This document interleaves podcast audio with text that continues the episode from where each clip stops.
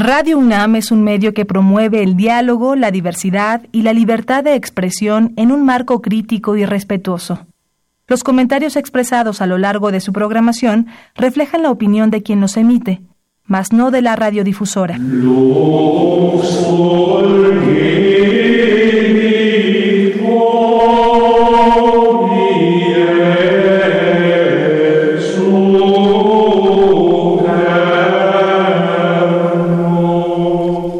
Esta ocasión, la radioactividad, mis valedores. Sobre nosotros se cierne una muy peligrosa fuente de radiactividad que envenena a unas mayorías que inconscientes viven su vida bajo semejante exposición perniciosa. Caramba, y tan fácil sería y al propio tiempo casi imposible sustraerse a semejante riesgo que ataca a los pobres de espíritu. Porque se trata de la pantalla de plasma generadora de la manipulación. ¿Saben ustedes? ¿Están conscientes de esa manipulación que día con día afecta a la aplastante mayoría de la comunidad? ¿Sabrán los afectados qué es?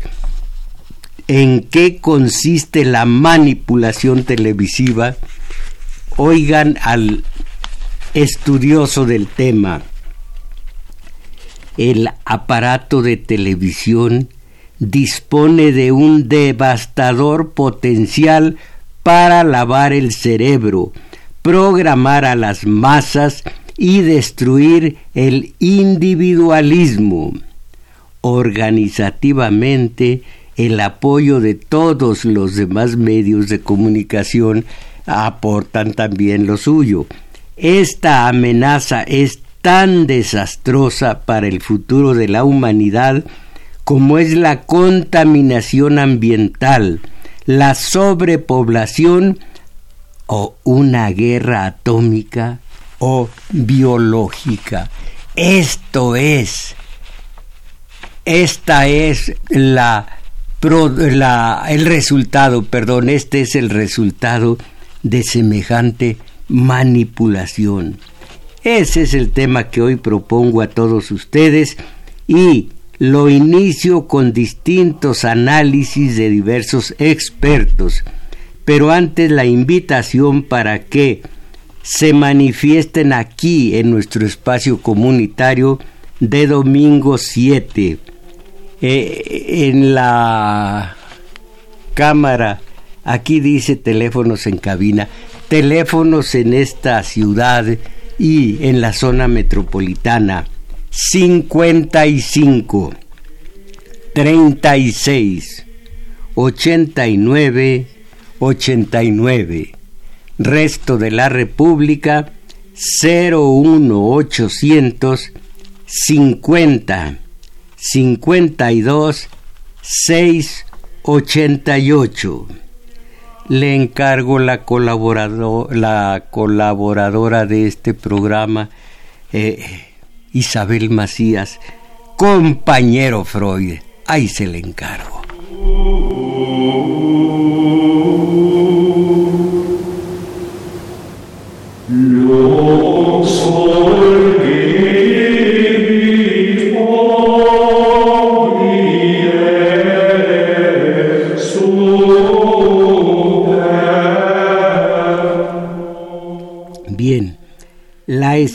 De la manipulación informativa radica en el control de las ideas. Por una parte, lo que se repite hasta la saciedad cala en el público y se convierte en verdad absoluta, aunque claro, no lo sea. Y aquí el lugar común que todos los analistas terminan citando. Ya decía eh, Joseph Goebbels, el artífice de la propaganda nazi, que una mentira repetida mil veces se convierte en verdad. Por otra parte, de lo que no se habla en los medios de comunicación sencillamente no existe. queda fuera del debate de las ideas y desaparece del espacio público. Esto hace que los medios con mayor difusión detenten el llamado monopolio de las ideas, pues la sociedad solo trata aquellos temas que son noticia en los medios. Y miren ustedes lo que suelen lo que suelen exponer, expresar en los medios, tanto mediocre con acceso a los micrófonos, a las cámaras y micrófonos, cuánto mediocre no expele, vomita unas ideas a ras de suelo para que la mediocridad, para que los mediocres lo tomen como la Biblia. Esto lo digo yo comentando lo de los analistas. Bueno, eh, los recursos que se utilizan para manipular van desde la mentira flagrante hasta la simple omisión de información, pasando por las verdades a medias, la propagación de rumores o la desinformación. El uso de técnicas como la descontextualización, la generalización o la desorganización del contenido están a la orden del día. Este es un lugar común a la orden del día. También se juega con la forma de utilizar el lenguaje y diversas formas de eufemismos. Y aquí pone varios ejemplos que no vienen mucho al caso. La manipulación en México. Los medios de comunicación no son de comunicación, son de adoctrinación o son de... Bueno, lo dejamos en adoctrinación. Los medios de acondicionamiento social actúan como sistemas de transmisión de eh, mensajes y símbolos para el ciudadano medio. Su función es la de divertir, entretener e informar, esto entre comillas, así como inculcar a los individuos los valores, creencias y códigos de comportamiento que les harán integrarse en las estructuras institucionales de la sociedad. En un mundo en el que la riqueza está concentrada y en el que existen grandes conflictos de interés de clases. El cumplimiento de tal papel requiere una propaganda sistemática. Este es, mis valedores, uno de los papeles principales de la televisión. Que el obrero no se dé cuenta de esa explotación inmisericordia que, que padece por parte de los empleadores que toda la problemática de esta ciudad, para, hablar de, aquí de México, eh, le afecta y afecta por supuesto al pobrerío más que a los ricos. Todo esto es el soma de la, de la novela El Mundo Feliz de Hosley. Es el soma que nos mantiene, los mantiene a los mediocres calmados, tranquilos, eh, totalmente eh, descerebrados en muchos sentidos. Todo está bien. Mientras la programación de la tele sea atractiva, me puedo pasar horas sentado a dos nalgas frente a la de plasma. Esto dicen los que de plasma tienen. Yo no tengo televisión.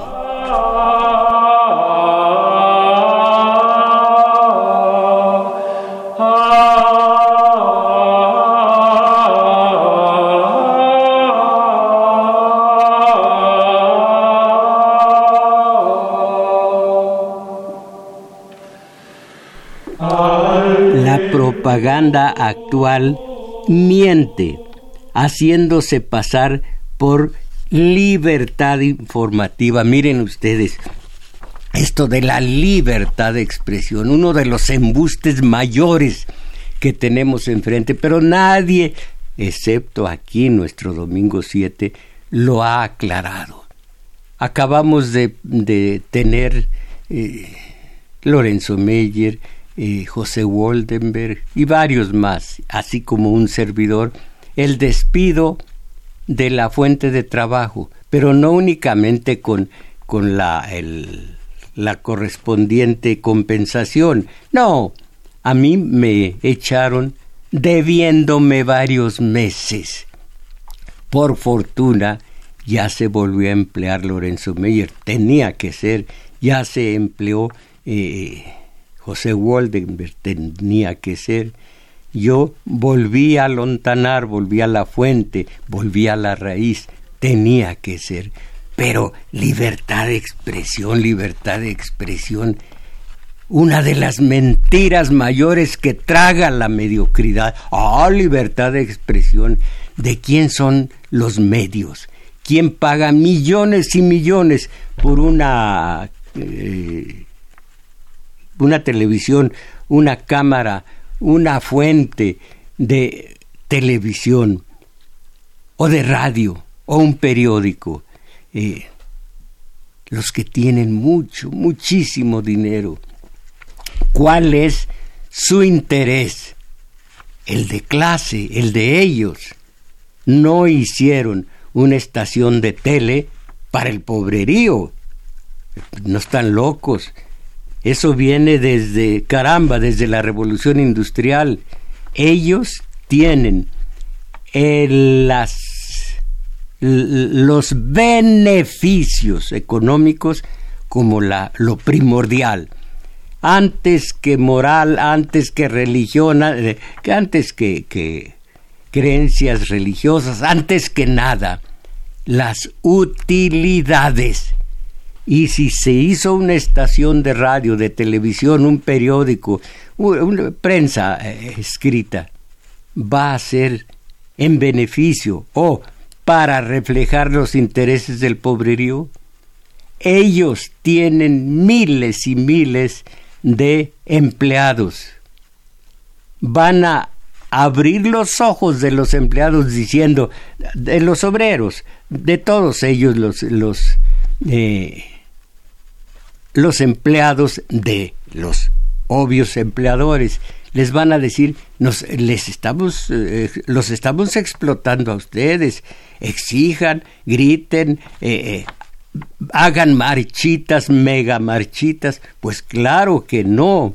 Entonces, libertad de expresión hasta que al dueño de la estación de radio, de tele o, de prensa escrita les convenga cuando, cuando deja de ser útil o se vuelve muy audaz en sus comentarios, el empleado, el empleador sencillamente lo hace a un lado libertad de expresión. Pero si lo estamos viendo, lo estamos viendo en tantos mm, escritores, comentaristas, que llegado el caso simplemente se les dice, eh, ya no te queremos aquí. Y la libertad de expresión existe, pero aquí ya estamos completos, busca por otro lado. Ahora, libertad de expresión, recuerdo eh, en este, con este detalle, a un amigo mío y como era mi amigo, ya murió, como era mi amigo puedo hablar mal de él. Él fue, eh, no digo arrojado, no digo echado, no, fue, no digo expulsado, eh, lo cesaron en la XX. Ah, los gritos y susurros y patadas y, y, y cabeceos y, y clamores, libertad de expresión. Yo le decía, mira, no entiendes la mecánica de lo que es la cultura política. La teoría política te dice que hasta aquí llegaste en esta emisora. Ya no grites, ya no... Bueno, pero hizo hasta una, un, una lista de todo lo que se hablaba de él e hizo un libro. ¿De qué sirvió? Y tantos gritos, eh, tantas idas y venidas, tantas vueltas y revueltas, quiero amigo que me diga son de alguna utilidad. Estos son, son unos versitos macarrónicos de una fábula, de Iriarte, de Samaniego, de alguien de ellos. Hasta que en tanto grito, me recuerda a Job, tanto gritó que se le aparece eh, Dios, eh, Elohim, eh, Jehová, Yahvé, y le dice, bueno, ¿cuál es tu problema? Y dice Job, si no te he hecho nada, ¿tú por qué me lo haces a mí? Bueno, le contestó eh, le contestó Dios con un con un sofisma, lo hizo tonto. Y lean el final de Job en la Biblia. Bueno, así se puso a grite, grite, grite, mi amigo. ¿Cómo les voy a decir? Eh, ya no vive, ya no, ya está muerto. Yo me voy a, eh, perdón, no me, yo voy a morir no voy a ausentarme, no los voy a dejar, no eh, vivo ya en un mejor mundo, no, no, simplemente voy a morir. No me voy a morir, como decía Unamuno, yo no me voy a morir, llegará la muerte cuando le dé su gana, yo no le voy a ayudar, no me voy a morir, no fumo, no tomo, etcétera. Entonces no me voy a morir, pero sí voy a morir. Bueno, tanto, tanto gritó mi amigo, que ya se murió, que ya murió, pero además se murió. Estaba enfermo y tomaba dos, tres copitas. Se murió. Que le, lo escucharon en la presidencia y le dieron un pequeño espacio al mediodía en la radio que, que absorbe todo o absorbía todo por aquel entonces yo a veces iba de su invitado y me decía, mira, esto, y señalaba el, el periódico del mediodía. Esta es una crítica, esto es un chayo, esto ya señalaba con crayón rojo. Y se ponía a hablar y a veces, pues, intervenía yo, platicábamos una hora o media hora, no me acuerdo, y todo en paz eh, logró a base de tantos gritos y susurros tener ese pequeño espacio. Y yo le decía, ¿cuánta libertad tienes si esto te lo regalaron? ¿Cuánta libertad tienes?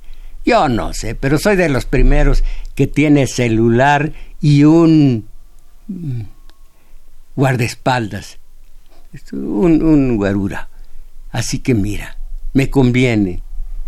Bueno, pues allá tú ya murió, ya se murió, y así la libertad de expresión. ¿Cuál libertad de expresión? Habla a favor de los grandes capitales representados por esa estación de radio, de tele, por ese periódico, y permanecerás ahí.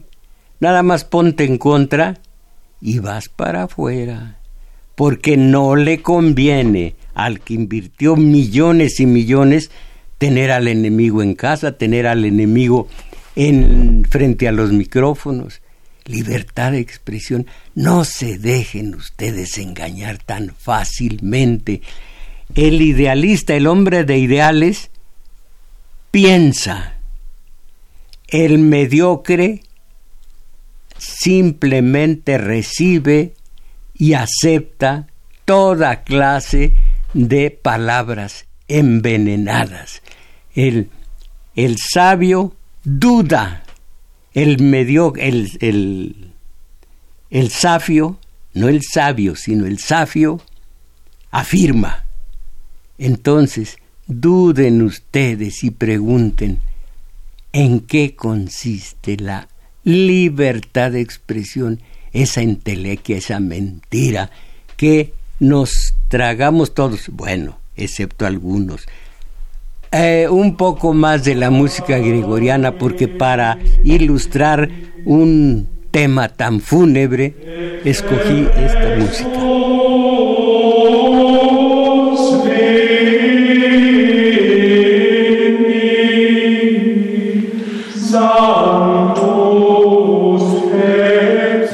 Bueno, repito el principio de la, del párrafo.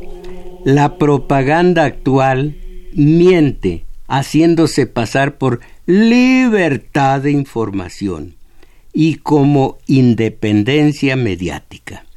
En su investigación, Chomsky afirma que existen diversas estrategias de manipulación mediática que se utilizan actualmente en México y en otros países. La primera es la estrategia de la distracción. Ah, cómo nos dañan con eso.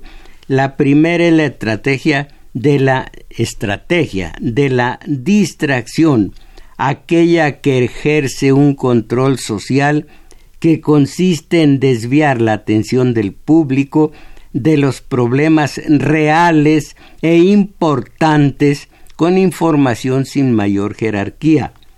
A esto en comunicación le llamamos cortina de humo.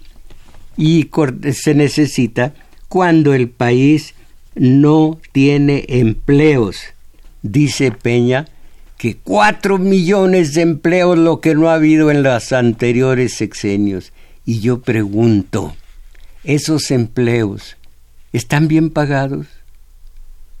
La compañera Isabel Macías me decía de gente que se acerca a ella mm, para dilucidar problemas distintos de su psique. Y una de las amarguras que tienen todos es que están negreados, dice, dice que le dicen, me están negreando en esta negociación, en esta otra, en la de más allá, me hacen trabajar mucho más de 10 horas y me pagan a la quincena unos sueldos escalofriantes. Ah, más de cuatro millones de empleos. Una trampa verbal descomunal.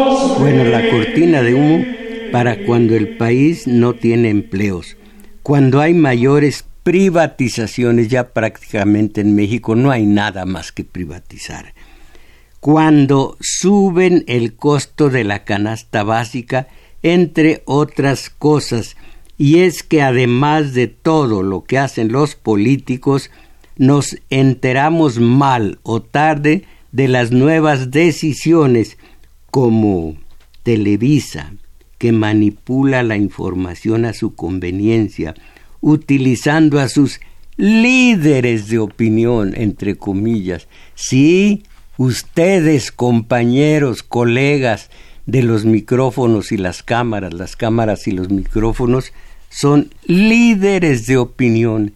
¿Qué clase de opiniones y qué clase de líderes? ¿Quiénes son? ¿A quiénes? ¿En quiénes influyen ustedes?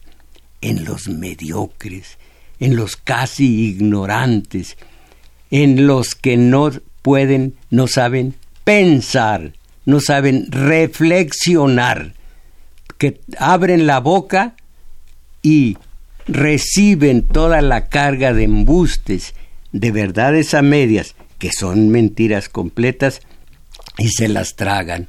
Ah, qué, qué gloria, qué honor ser líder de opinión, opiniones aviesas, perversas, nacidas de los grandes dineros que hicieron esa estación de televisión para servicio de ellos. Ah, qué, qué enorme eh, ventaja y gloria para ustedes. Pero bien me decía un caricaturista que ya murió, Ay, maestro, no friegues. Eh, se trata, eh, la vida es corta y miren que ah, después de dos, tres meses de habérmelo dicho, murió. La vida es corta, hay que, hay que gozarla. Tú acepta el chayo, ¿para qué andas con esas payasadas? Bueno, dijo, la vida es corta, tenemos que vivirla con todas las ventajas que nos ofrece. Y a nosotros los periodistas nos ofrece muchas ventajas. Eh, eh, dibujaba para el periódico el... Ah, ¿cómo se llama este periódico? ¿Cómo se llamaba? Ya no existe. Ahora les digo, el mensajero no, el bueno, eh, se murió. No murió, se murió porque además, bueno, tenía algunas manías que, que destruyen una buena salud. Entonces, los líderes de opinión, ante, ¿en quiénes son líderes de opinión? El Heraldo se llamaba el difunto periódico aquel. Creo que ya resucitó, pero en otro cuerpo, con otro dueño, en fin, él, el que dibujaba para el Heraldo, ya es difunto.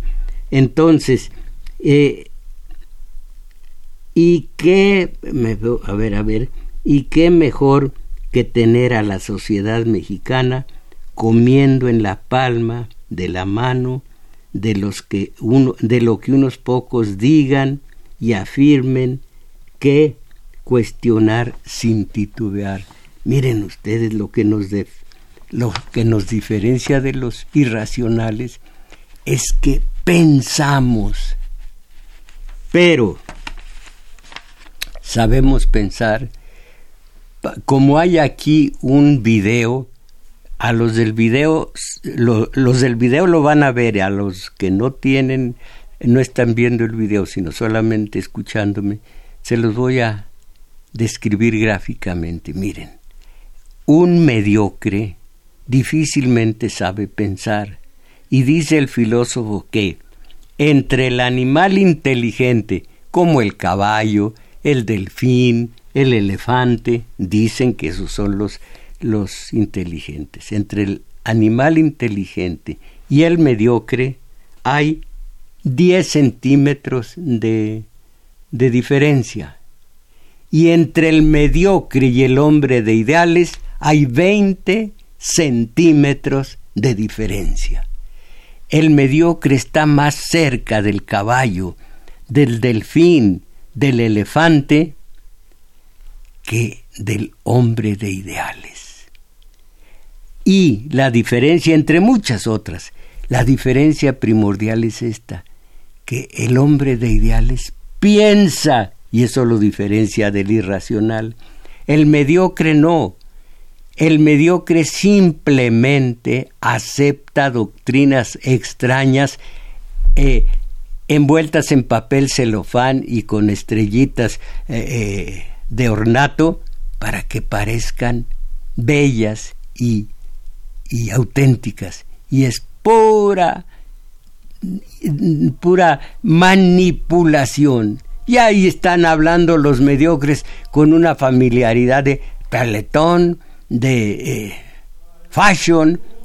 Estoy viendo en una revista que no sé qué, qué negociación de las grandes dice que 10 días de, de, de baratas enormes para que se vayan de shopping. ¿En dónde carambas vivimos?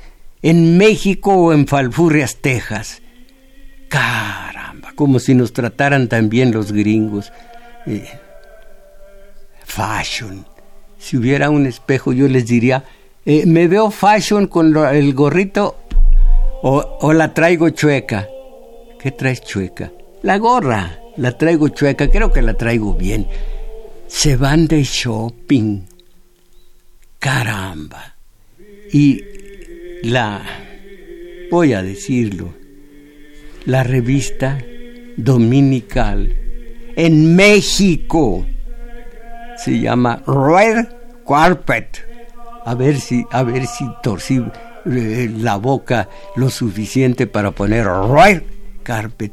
¿Qué es eso? ¡Qué vergüenza! ¡Qué vergüenza! Y luego alguien me dice, yo soy orgullosamente mexicano. Orgullosamente porque a mí nunca nadie me pidió eh, que escogiera dónde nacer.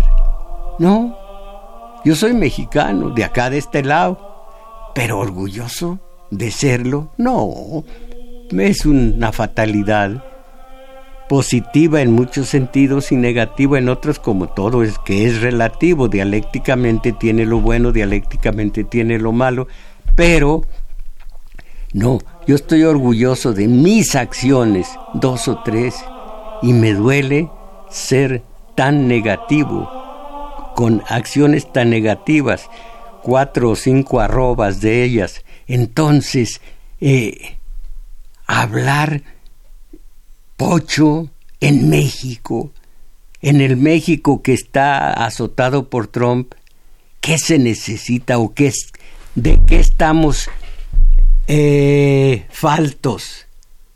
Los de fashion y de shopping, les aseguro que son livianitos, livianitos, tienen algunos centímetros, ¿qué centímetros? Algunos gramos de menos. Pues yo soy orgullosamente shopping.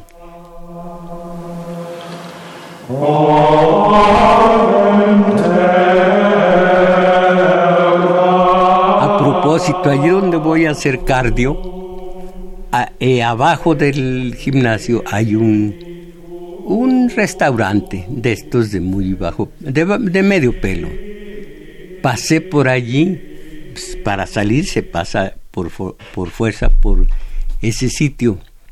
Vi el pizarrón en donde había el menú de aquel día. Y habiendo visto muchos días los menús, una sola cosa no cambiaba. Drunks, 50 pesos la copa o algo así. Entonces yo le pregunté a uno de los empleados de aquel sitio, nomás de perverso, les dije, oigan, ¿qué significa drunks? Y adrede lo dije así, ¿qué significa drunks? Hombre, pues bebidas. ¿Y por qué no escriben bebidas? Ah, no somos... Che, ¿Cómo se llama? Cha, nachos, charles, no sé cómo se llama. Cheros, cheris. Cheros, creo. Pues esos tontos, estos arrancherados aquí.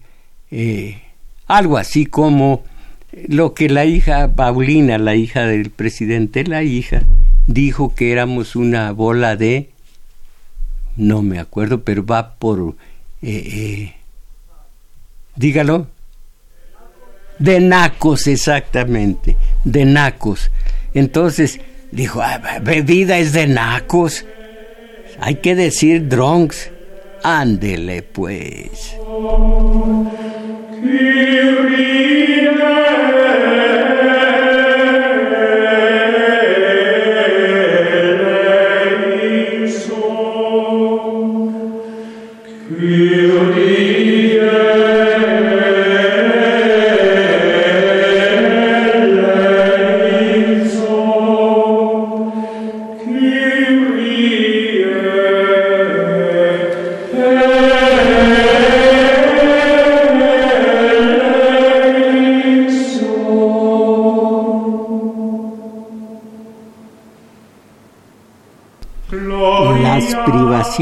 En México son temas delicados, pero que con el paso del tiempo se, se derivan del constante recordatorio de que si no es así, nos va a ir peor. Ustedes saben todos los beneficios que, que aseguró Peña íbamos a tener con entregar el petróleo, no Pemex, el petróleo a compañías gringas. Pero decían, fíjense la trampa verbal, de Pemex no se va a enajenar ni un tornillo. ¿Cierto? Si el problema no era Pemex, el problema era el petróleo, el problema era y es la, el crudo que se extrae del subsuelo, no los tornillos pero como les digo, están tratando con la mediocridad y la mediocridad lo que lo que sí sabe, porque se lo oyó al perro Bermúdez, que es lo que yo oí hace mil años eh, eh, de, de comentarios, me dijo una vez con toda iracundia un radio escucha, Señor, y yo sentí toda su vanidad, su orgullo, Señor, Usted de fútbol no sabe nada como yo sí sé. Ájale, usted sí sabe de fútbol. No, pues así me rindo. yo que voy a ponerme frente a alguien que sí sabe de fútbol. Entonces, y a propósito en la manipulación, voy a hablar de fútbol y les mando una pequeña muestra antes de, de que entremos al terreno de la manipulación futbolera. ¿Han visto ustedes cuando yo con la compañera voy a desayunar, a comer, bueno, no a desayunar, ya no tengo tiempo, a comer en un restaurante, están en cada uno de los muros está la de plasma. Y en la de plasma está Joserra u otros grupos de lo mismo hablando de fútbol, hasta peleándose porque no es cierto que no es cierto que, que este metió el gol así y no es cierto que aquel es mejor que y, miren lo que dijo Maradona y caramba y los comensales hasta meten los dedos en la, en, en la salsa por estar viendo aquello y bebiéndose semejantes teorías. Pero el mediocre no sabe ni le importa saber esto. Tienden los comentaristas a acentuar el carácter estético del fútbol hablan de estilos y técnicas como hablarían de una escuela pictórica, pero no debemos engañarnos.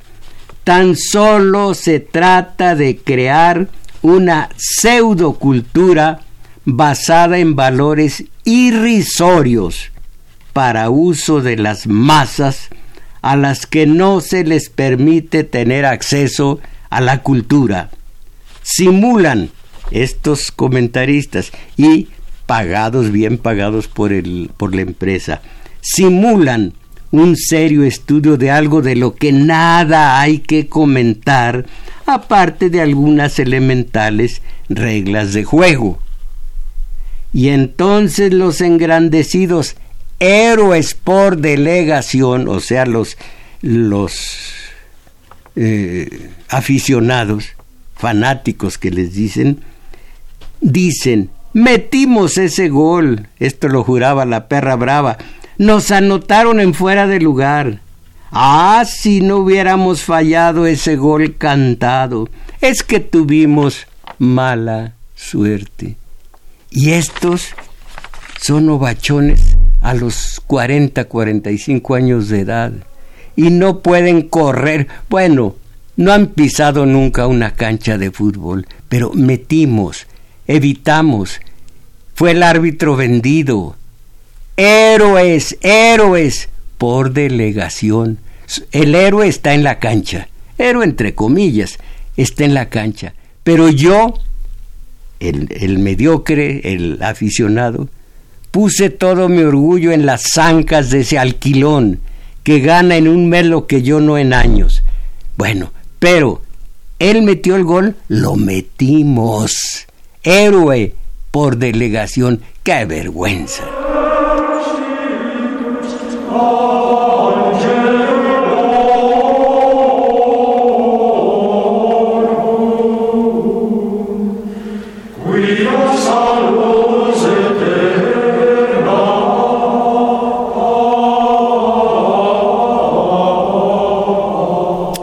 En fin, voy a terminar eh, temprano de los comentarios porque seguiré, como dice el Jerásimo, el, el licenciado Jerásimo, mi consanguíneo, es licenciado del revolucionario INS. Es un borracho perdido que ahora, cuando perdió, entre comillas, él, la sede de los pinos, ya no tiene día que no esté totalmente ebrio. Bueno, pues él tiene este dicho, en lugar del lugar común de los mediocres, échale ganas para salir adelante, él dice, seguiremos continuando.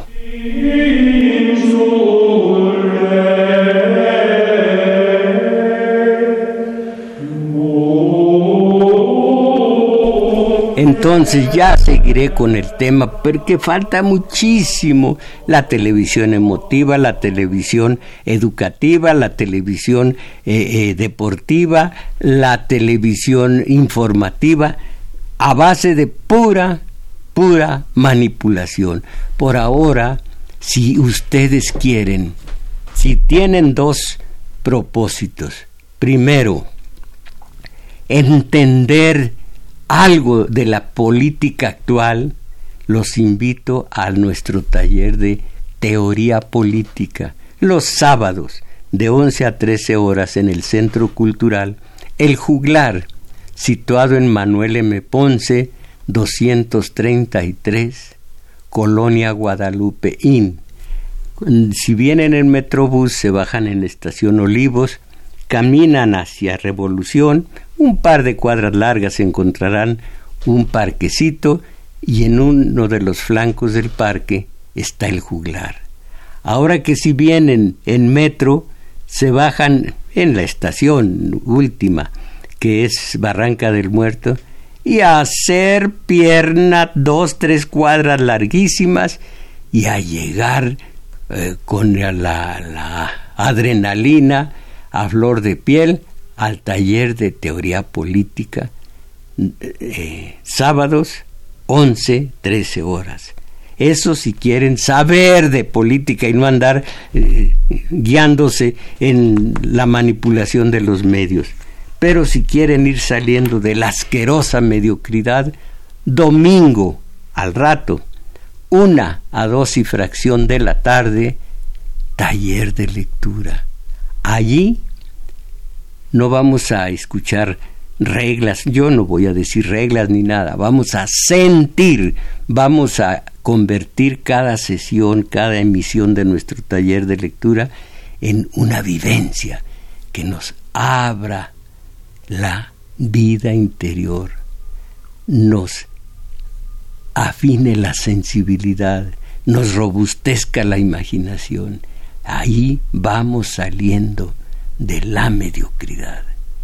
Queda dicho, y ahora todos los mensajes de ustedes, por ejemplo, Juan Camacho de San Juan del Río, Querétaro, eh, ya saben ustedes, eh, me dicen que soy arriero porque uso mi tapío mentira, no soy eh, eh, arriero, soy puro San Juan del Río. Ah, así va.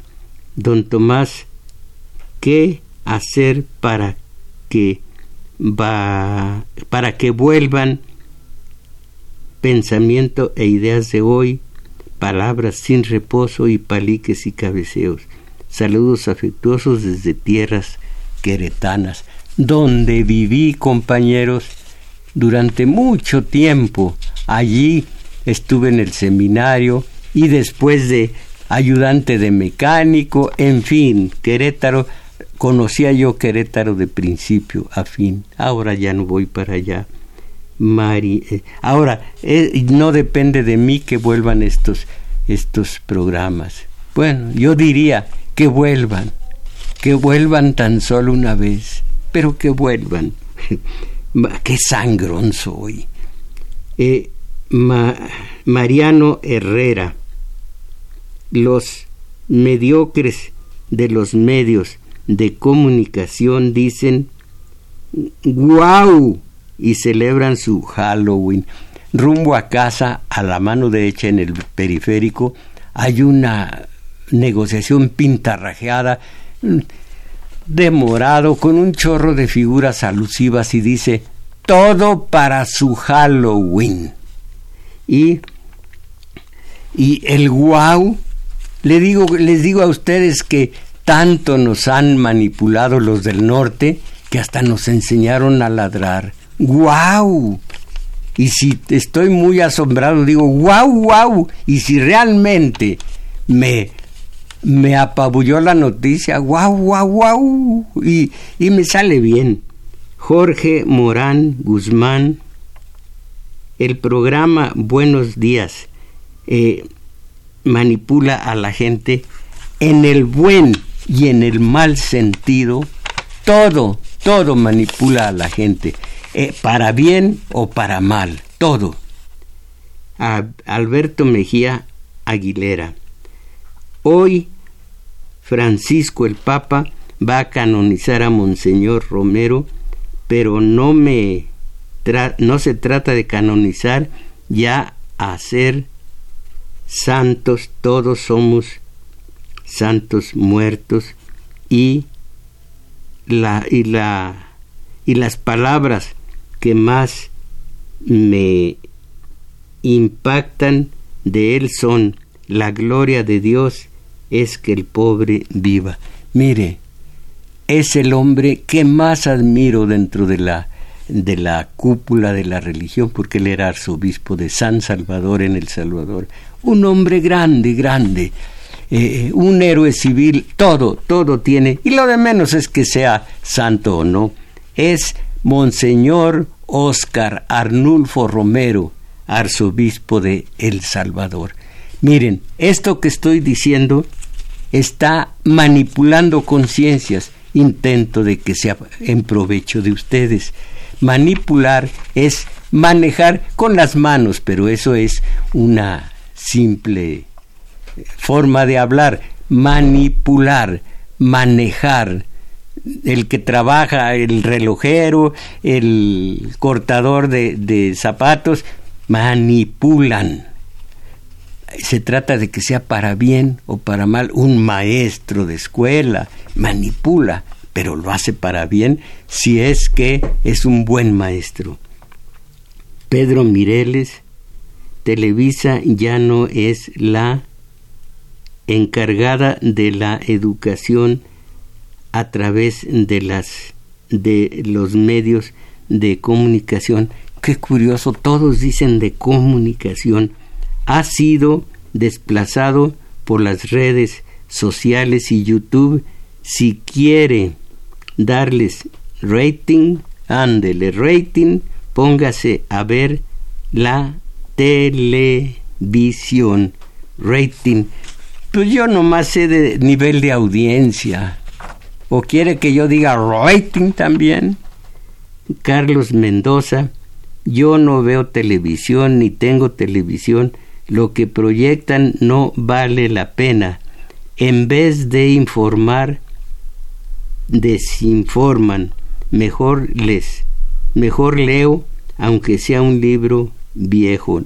pues el libro no tiene edad. Saludos al valedor. El, el, el, libro no tiene edad. Hay un, había un comentarista cuando yo hacía televisión muy seguido. No sé cómo se llamaba y eh, escribía en TV Notas.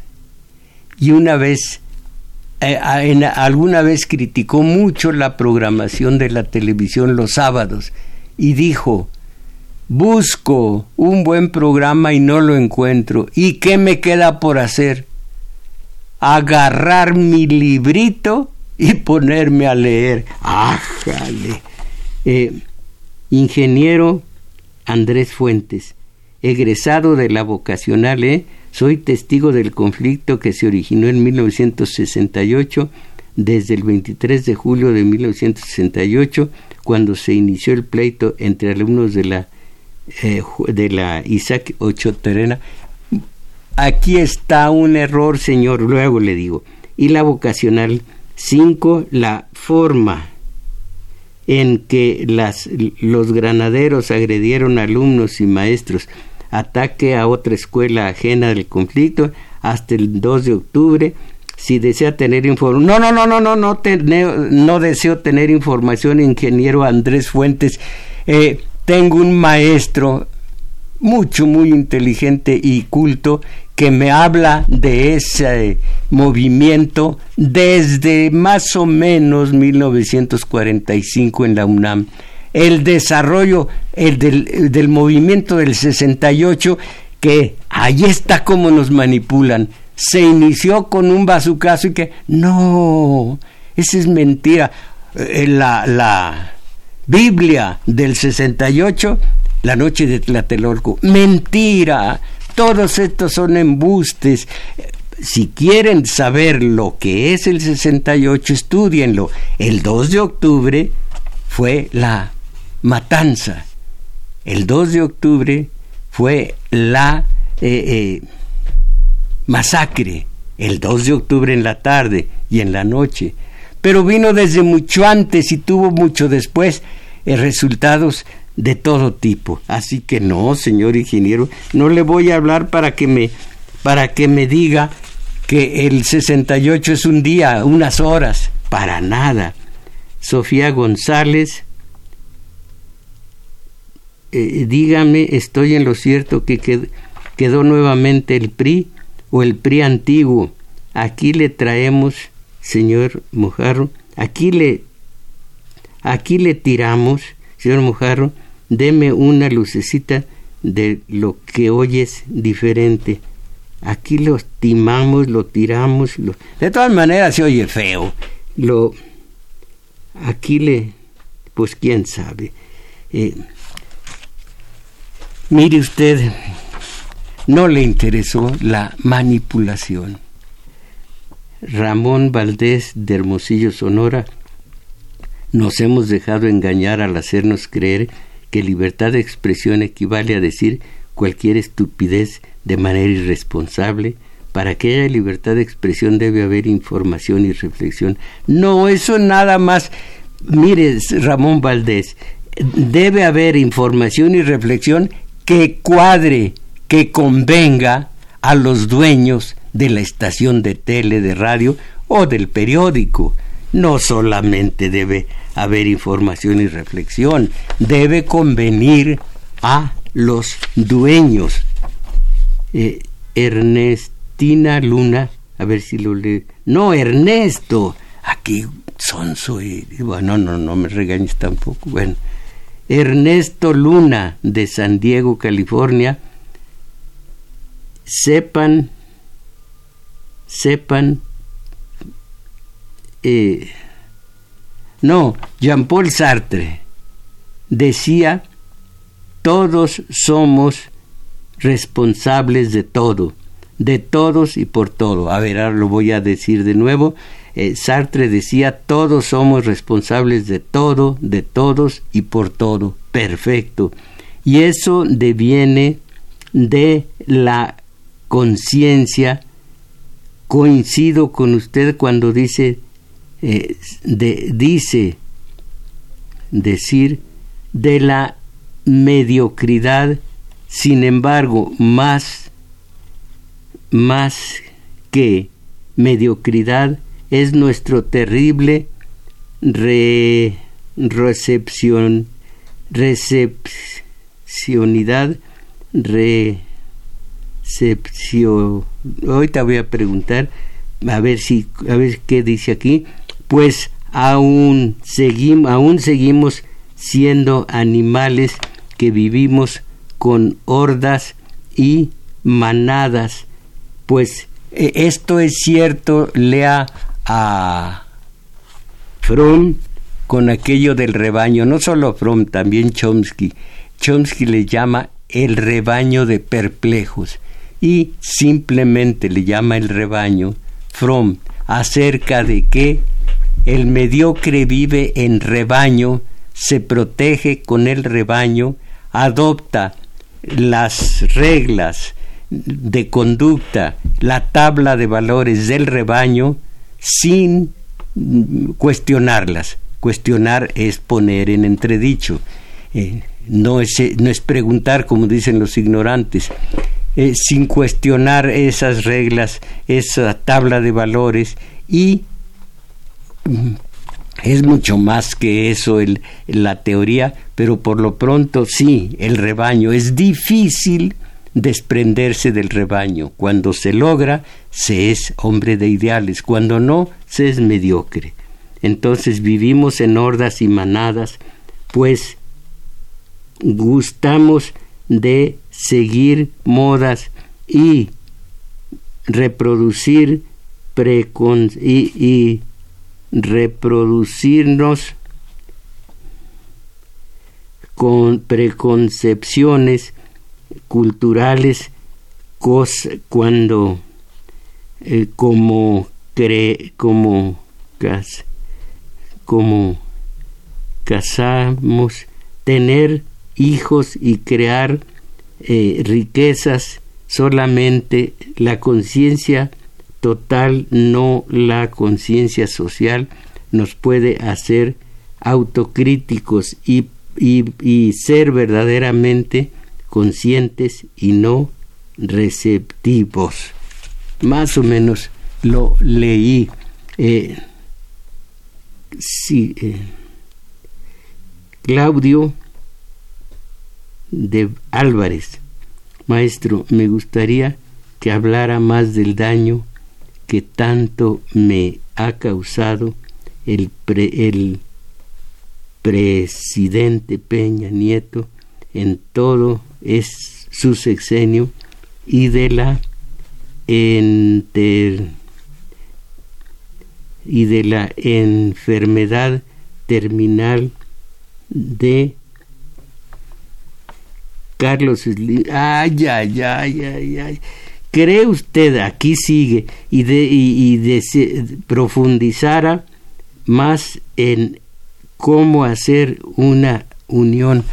¿Cree usted, compañero Claudio Duval de Álvarez, que voy a ponerme aquí ante este micrófono de nuestra radio UNAM a hablar de enfermedades terminales de quién, de cómo, de qué sucede.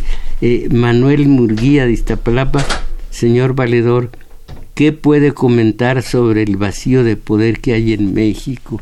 No le importó la manipulación y de los hechos dolosos y sangrientos del 3 de septiembre en Rectoría, en donde priistas, panistas y perredistas que han golpeado a la universidad.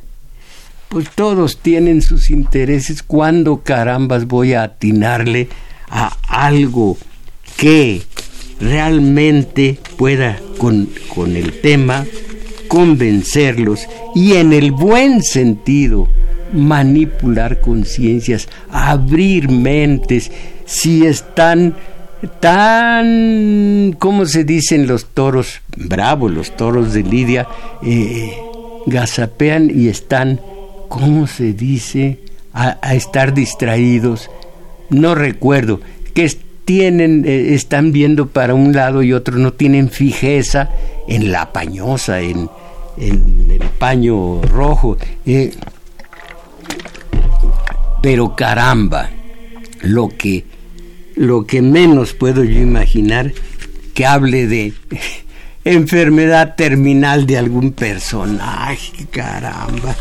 Pues bueno, ustedes son los que los que hablan, ustedes son los que los que expresan sus opiniones, pero créanme que sí, sí, créanme que traigo temas que me parecen profundos, interesantes. Estamos, allí tiene la enfermedad terminal de, allí tiene como se bebió información de la tele, de la radio, de los periódicos, se bebió esa información y lo hicieron creer que eso era importante para nosotros. Allí tienen la manipulación pero me dicen que me calle y debo obedecer. Mis valedores, esto fue todo por hoy y no me queda más que agradecer, pero de veras, a Crescencio Suárez en el control técnico, Juan Carlos Osornio en continuidad, Arturo Flores en metadatos, ¿verdad que así se dice? Le atiné y grabó este video y mm, Abraham, sí, sí, eh, eh, el video fue de eh, David Cruz y también algunos mensajes, la mayoría, y nos ayudó Abraham, eh, Abraham Velázquez. Abraham Velázquez llegó a ayudarnos y ahora ya se fue David, Daniel Cruz. Dije David, deme un sope. O sape se dice, no sope. Ah, pues prefiero el sope que el sape. Y ahora están, está Abraham moviendo de tal manera este video que voy a salir más guapo que Brad Pitt. Yo no sé quién sea Brad Pitt, pero tenía una, una, ex compañera, murió hace poco, que decía que ojalá que me pareciera a Brad Pitt. Bueno, con un poco de buena voluntad a lo mejor me parezco.